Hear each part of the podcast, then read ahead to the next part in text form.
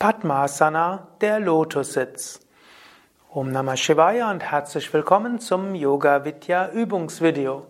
Ananta, Sukadev und Tim hinter der Kamera begrüßen dich zu einer kurzen Vorführung von Padmasana, Lotussitz.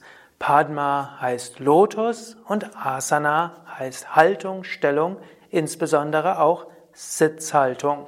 Padmasana geht, ist leicht zu erklären ein Fuß auf einen Oberschenkel und den anderen Fuß auf den anderen Oberschenkel. Padmasana, der Lotussitz, hat den Vorteil, dass man sehr feste sitzt. Es ist relativ leicht, geraden Rücken zu haben. Die Füße zeigen nach oben, so fließt das Prana, die Energie nach oben. Die Fersen zeigen zu zwei Nadis, die rechts und links am Bauch verlaufen, aktivieren zwei wichtige Energiepunkte, die dort sind. Und so ist Padmasana eine besonders gute Sitzhaltung. Wenn man den Lotussitz übt, sollte, ist es wichtig, dass die Knie nicht wehtun. Wem die Knie wehtun, sollte nicht lange im Lotussitz sein und man sollte in jedem Fall vermeiden, sich in den Lotussitz hinein zu zwingen. Wer in den ersten Sekunden im Lotussitz Schmerzen hat, sollte den Lotussitz vorsichtiger angehen und erstmal mehr Vorübungen zu üben.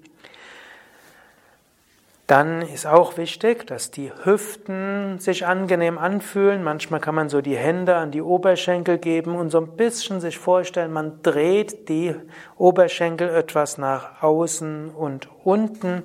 Dann ist es oft leichter für die Knie.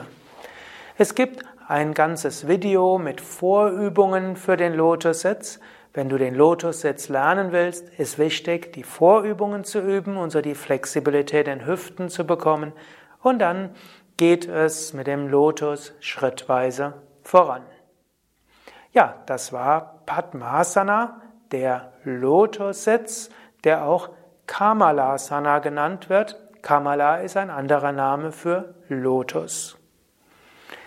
Mehr Informationen und über den Lotussitz und auch über alle anderen Sitzhaltungen, über Pranayama, Meditation und Yoga auf unseren Internetseiten www.yoga-vidya.de